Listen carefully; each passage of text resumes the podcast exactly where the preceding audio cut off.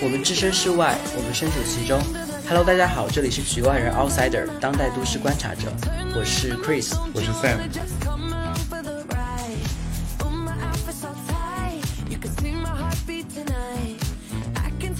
本期节目我们想来聊一聊信奉精英主义的高级职场卷王们到底在追求什么。今天我们的特邀嘉宾是陆家嘴的前线记者 Humani，欢迎。大家好，我是 Hermione。然后大家有没有想到，就提到精英这两个词，脑中第一个想到的画面是什么？嗯我对精英的定义的话，我刚写了一句很 fancy 的话，就是 earn more, suffer more, see more, want more。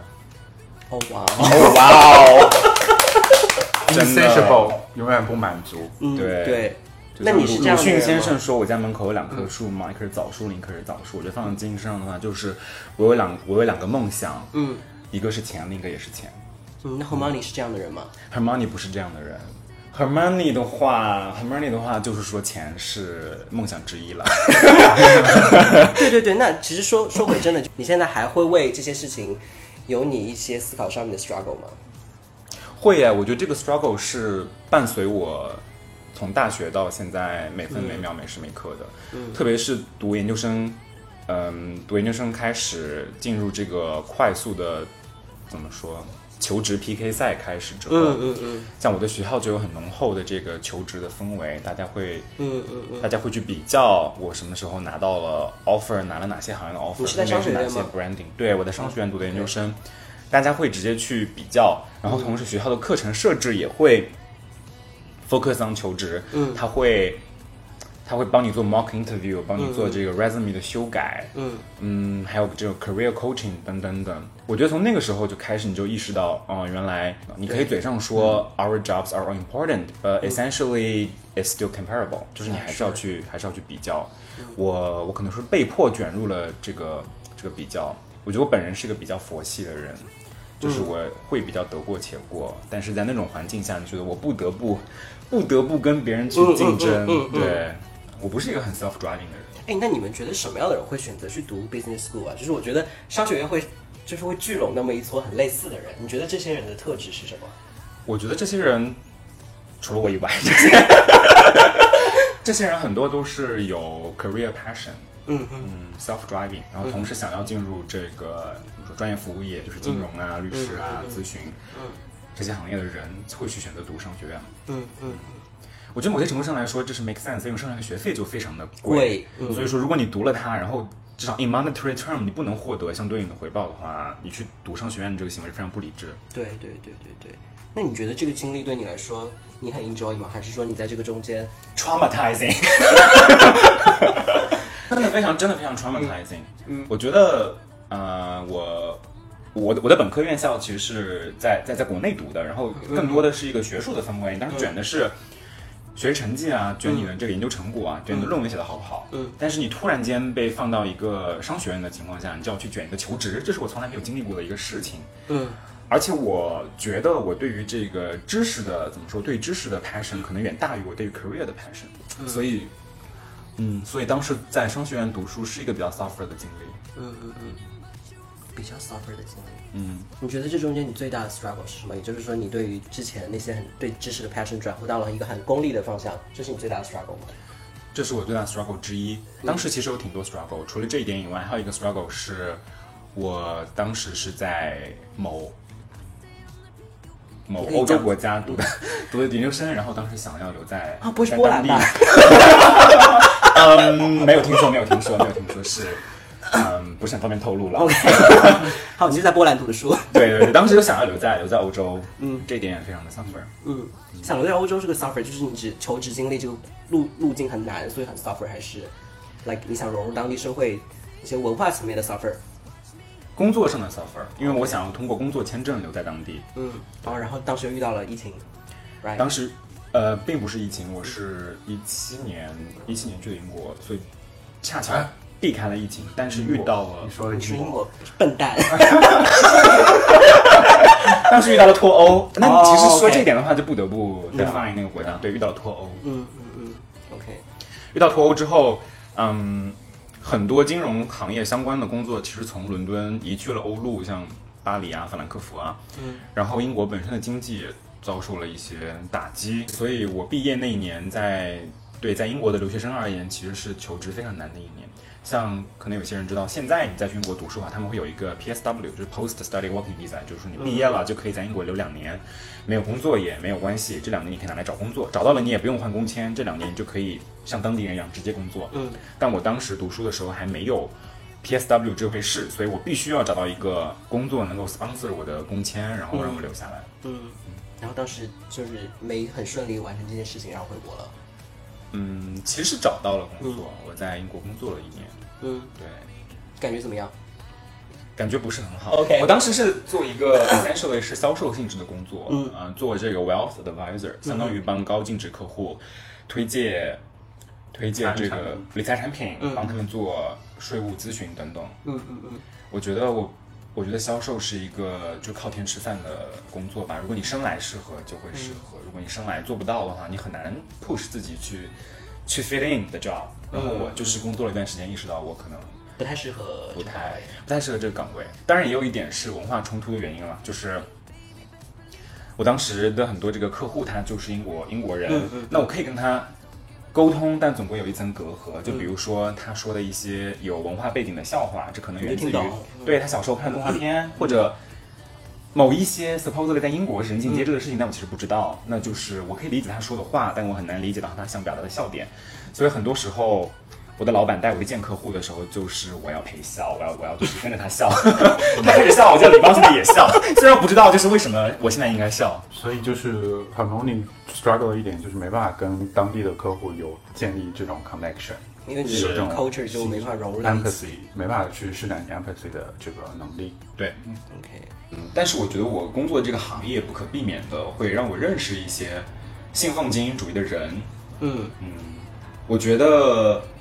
我觉得我跟他们相处的方式就是不理解但尊重吧，就是我不理解为什么他们可以从维持这样一种 status 里面获得满足感，但是我会尊重他们的选择。哎，那 Sam 有没有嗯也遇到过这方面的人？在职场环境，或者是也好，在生活环境也好，嗯，我觉得我是有遇到过这样的人的。那因为我所在的公司来说的话，是相对来说没有太多精英主义的呃同事存在的，嗯但是呢，有很多从精英主义的环境里逃离逃过来的逃过来的。所以说，其实呃多多少少还是有见过一些之前从事这些像比如说金融啊、法律啊这些行业的这个同事的。那我会发现他们告诉我的一个共通的地方就是他们。觉得在那种高压的环境下，自己的啊，不管是精神状态也好，还是这个身体状态也好，都受到了一定的挑战，嗯，和影响之后，才会选择离开这个行业。那其实说白了，就是其实这群人真正想要并且追求的，并不是这个所谓的精英主义的生活方式。嗯，大家有对这个生活方式有过曾经有过一丝丝的幻想，或者说 you wanna be 吗？有喂，当其然。实 我其实我读读本科的时候，第一次去陆家嘴面、面试实习，然后我当时看着零四 Someday I will be here。 对高楼大厦，我想说天哪，有一天我一定要在这里工作。然后我现在每天 每天早上八点起床之后的想法是天哪，我要去陆家嘴了吗？真的很令人痛苦 哦对对对为什么我要去陆家嘴上班？就对这种状 态。 ，Sam 会有吗？我会有，其实我有还有一个蛮好玩的故事可以分享给大家，就是我在高考完之后来呃上海呃旅游，然后呢我跟我爸爸在这个外滩散步，然后我就看到那个环球金融中心的楼，我就说有一天我肯定会在这里工作的，哇，恭喜，甚至楼高。 地点都定好了。天啊哪！对，然后就是因为那个时候就是晚嗯上八九点，就是那个楼还是就是灯火通明灯火通明，对，所以我就说哦，这些人是我想成为的人，我也想成为一个都市白领。然后呃，现在就是真的在这里工作了之后，我发现。虽然我处在处我的我所在的公司不是这样的一个环境，但是我看到了千千万万的我周围的这个同楼同办公楼的这些人的生活状态，我觉得，哇，这不是我想要的。哎，有没有哪个 moment 就是让你彻底就是感受到哦，this is not what I want，就是你看到了什么吗？嗯，我可能说我看到了很多装逼的人，嗯就是呃，就像我们上期聊过的《装腔启示录》的，就是大家装逼是为了什么？为了就是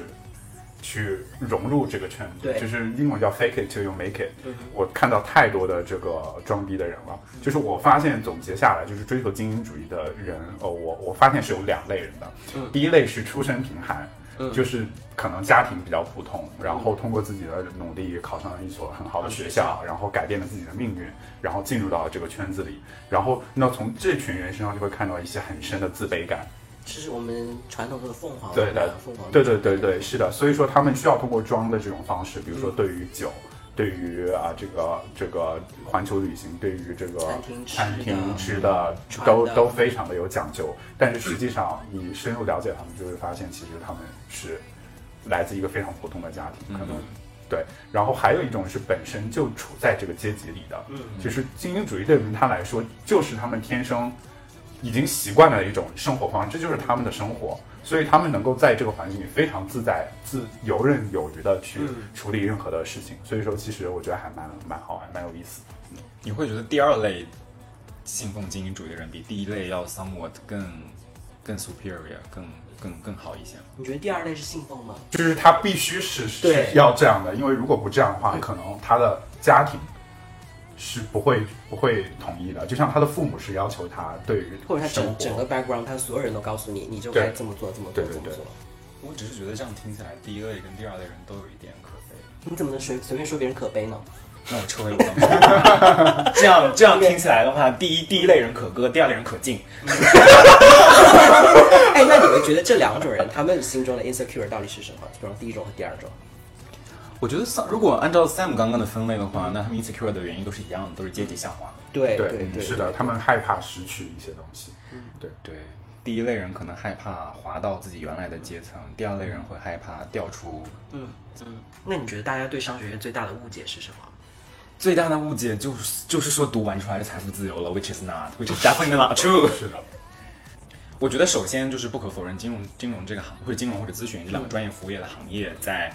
所有行业里面，它的收入相对来说是比较好的。对，嗯但我觉得它收入性价比真的不一定是最高的，因为我们的也不能就是这两个行业的这个 working hours 也比较久，你算一下每小时薪资，它真的不一定高到哪里去。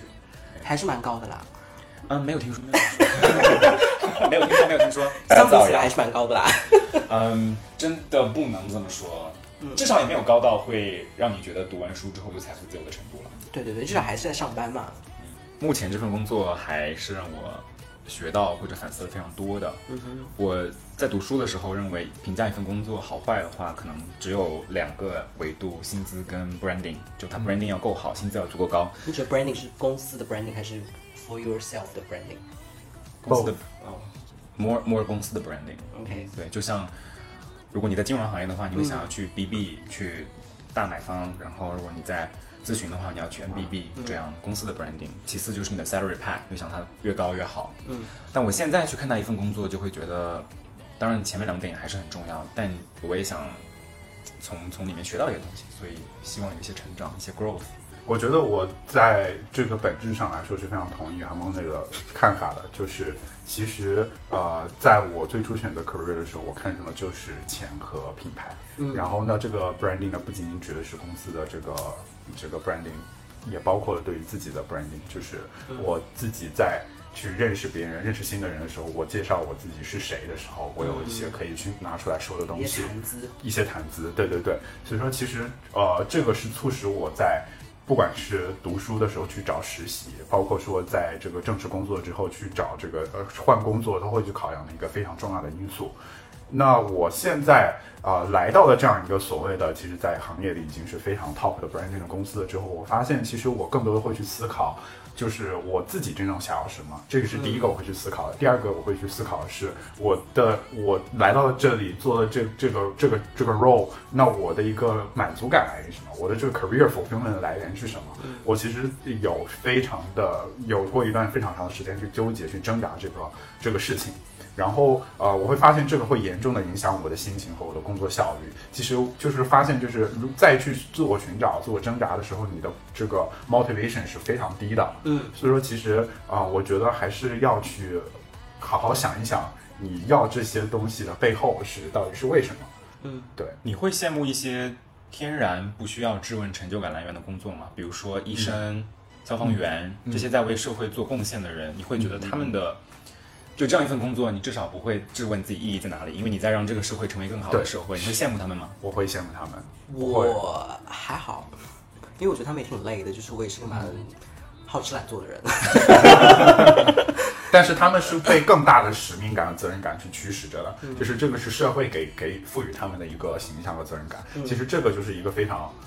我觉得是就是可可能会省去很多的自我探索的这个这个历程，但是对像在这些精英行业里，金融、互联网、地产、法律这些行业里的人，其实他们就是一个非常 money driven 的。嗯几个行业，所以说其实你在做这个 role 的时候，你要么是为公司赚钱，要么是为客户赚钱，那你自然就会想，那我再从中间得到什么？除了这个固定的每年的这个薪水的 package 和和这个年假之外，我得到了什么？好像并没有，对吧？所以说其实其实这个过程会其实还还蛮痛苦的。那后妈你会认可这样的价值吗？因为我觉得像你刚刚说的职业，对有些人来说，它也只是一种社会阶级的 pattern，就是很多人也没有在追求那种层面的价值，只是说好像做了这个职业，你身边的人会觉得哦挺有出息的。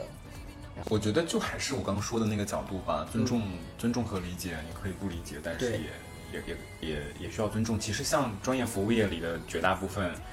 呃，就是对金融、法律或者咨询的人，他们也很 suffer，然后他们为了维持这样一种状态，也付出了很多。嗯，然后我觉得，嗯，如果他们这种大大大批量、大强、高强度的付出，能为他们提提供一点成就感，提供一点社会阶、阶级上的提升的话，嗯，somehow they earn it。嗯，你们有 date 到过因为过于精英而让你觉得就是根本不想理他的人吗？有啊有啊有啊有啊。聆听一下，可能站我的角度，就是他对于整个 date 过程中的一切都要求太多了，就是你要吃什么，你要穿什么，你要喝什么，就一切都在那个非常精细化的条条框框里，就是会让我非常我没法接受，就是我是一个野惯了的人，是是真的是真的。我之前有过有有有过一个 date，然后他他他约我，他约我去这个店面吃晚饭，然后他问我想吃什么，我说想吃的清淡一点，然后他给我转了一个这个人均四五百元的这个餐厅的链接，然后跟我说这个还蛮清淡的。我当时就觉得就是可能我们对清淡的理解也什么花了什 么，我不知道，啊嗯我理解的清淡就是一些比较便 餐、简餐，绝对不是人均到这个价位的。那他付钱吗？他付钱的话就还好。哎，那大家有想过，就是如果不考虑一些什么 branding 或者说薪资层面的东西，你们最想做的职业是什么呀？你不能说一些不能说的 话哦。我没有要说一些不能说的话，好嗯吗？可能我小时候想要做科学家，开始读书之后想要做美食节目的主持哎，人，我也是，这是我的，it's it's my dream job，就是一个对美食我我真 blogger 的是。真的是 dream job。那 Sam 呢？我觉得我想回归家庭，去做一个去全做全职全丈夫。对，没有，就是我觉得可能我非常享受去 maintain 一件事情，嗯就比如说呃，把家家里收拾得非常干净整洁，然后把呃这个家设计得非常的舒服，然后呃我会觉得这是我自己成就感的来源之一。那你很适合去做一个家居博主哎，对对对，所以所这有个也精是我精英想的过嗯镜头是网红，就是从陆家嘴精英变成小红书精英了。素嗯那现在会有一些人，他既是精英又是网红哎，他他通过在小红书对啊上塑造一种这个成是嗯功的陆家嘴职业交易员是士什么样？对对对，陆家嘴顶级外企白领的一天。嗯其实我每次看到这样的小红书 profile，我的第一反应都是他们他们公司的合规真的很松哎。对对对，我可以提这些我的我我曾经有一个同事就是在小红书上发发帖，就是陆家嘴顶级白顶级外企白领的一天，然后就被公司的 PR 那个约谈，对，那最后被被被 fire 掉了吗？没有被 fire 的，但是被删严帖重警告，让你先删除这个视频，对。我那其实网上最发最容易发最多不是互联网的吗？大厂人的一天，然后公司的公司的食堂的饭菜，公司的那个那个周边，然后那个公司那个窗外看去的日 落，还有公司版的文化衫，对，你们知道，呃，这个网红他之前在某互联网大厂工作，然后就是一直炫耀自己工作有多高贵，然后就是好像炫耀自己有。公司有停车位，然后炫耀自己公司的茶水间有小零食。哎哎，那那那有很多人看爱看这些东西吗？有啊，我我当时觉得他误导了很多人，就是会你你能看到在他的评论区有很多粉丝就说什么哥哥，我要来来某某公司来找你了，我今年秋招投了这个公司，我除了这个公司哪儿也不去。我当时想说，嗯，你为了塑造自己的人设，直接影响到了别人的职业选择，这样好吗？嗯，还有拍大厂工牌这个位置，我也非常的不能理解。但是我是觉得他们在这份工作里拿走的东西还挺多的，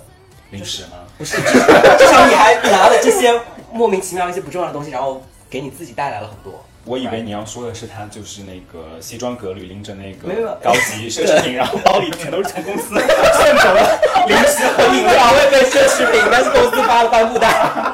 然后也不会穿西，不会西装革履，就是 T 恤儿什么，T 东西恤儿、短袖、短裤。但是确实他们在这个工这份工作里拿走了很多东西，去经营到了自己啊，就是这这么来看，工工作性价比还挺高的。Right，就最后可能他也可以不用上班，就这是个专就心是做个人的网红 branding 了。好，嗯，对，你听到这样的描述之后，还会去 follow 这样一个博主吗？好啊尖锐啊！首先我是从来对这些东西没有兴趣啊，因为就他们待的那些公司我也待过，这样、嗯 就是你你能进去那些地方，肯定不是整天看着他们在发这些东西，你能进去的嘛，对吧？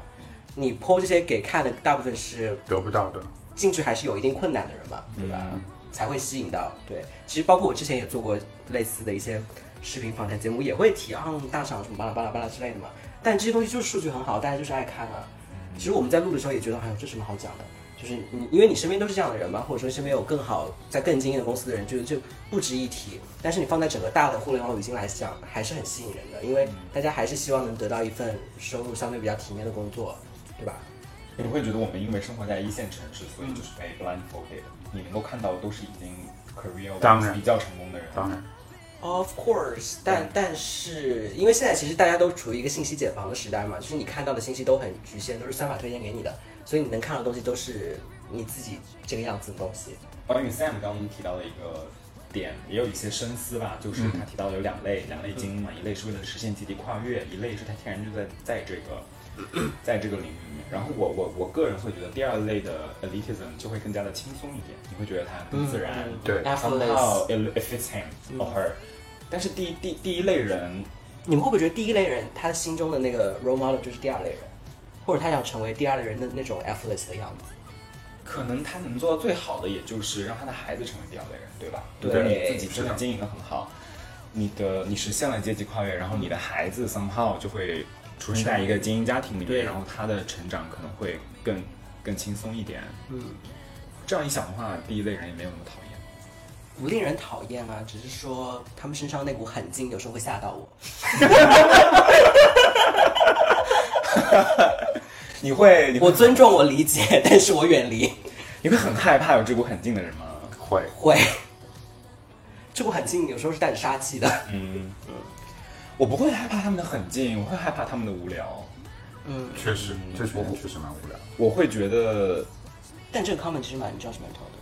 为什么他们就一定很无聊呢？我会觉得西装跟领带就像就像川剧的脸谱一样，你把它、你把它戴上之后，你就得演那个角色。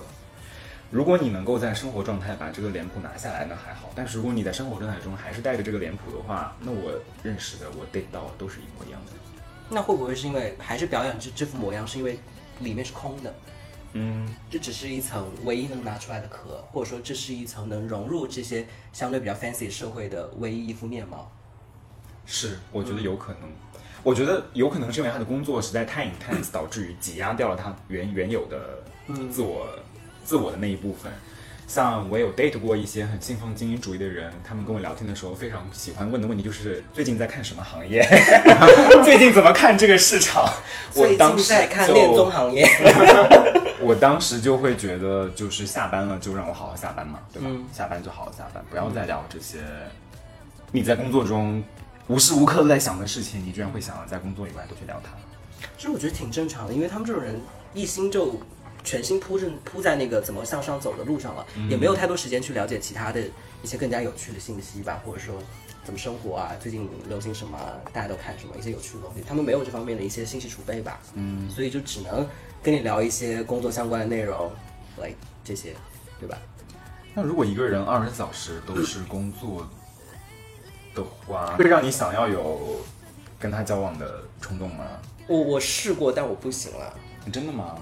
为什么不行？还是会在乎一些嗯更加感性层面的东西，就是一些观念啊合不合，或者说你能能不能聊到一起这方面的东西。最后发现就是两个人其实电波是连接不到一起的，对，就是你最开始那些 fancy 的东西带过去之后，一个月、两个月之后，你会也会觉得，哎呦，也就那样吧。而且，你身处这种环境，这样的人不是一大把都是吗？ 你会厌倦他给你表现出的 elitism，但是你能厌倦他给你的 pocket money 吗？那我反问你，你能吗？Can you？我目前都没有遇到过会会给我 pocket money 的我也人。没有遇到过啊。哦，嗯，我觉得可能我本人表现出的就是一个独立的一个嗯坚强自主的一个人格，所以我不我就是我不会吸引到那些想要照顾嗯你，哎，那他们一般什么样的人会吸引到他们？我觉得他们会喜欢一些不带刺的玫瑰，像他们示弱的人，对，就是你要美像玫瑰一样，但你不能有刺。就能被掌控，然后带出去有面子的人，right？OK，、那其实也差不多了。好，那今天的节目要不就先到这里，然后我们谢谢记者和 Money 的到来，谢 谢谢大家，谢谢大家，我谢谢大们家霍格沃兹再见， 霍格沃兹再见，对，拜拜，拜拜。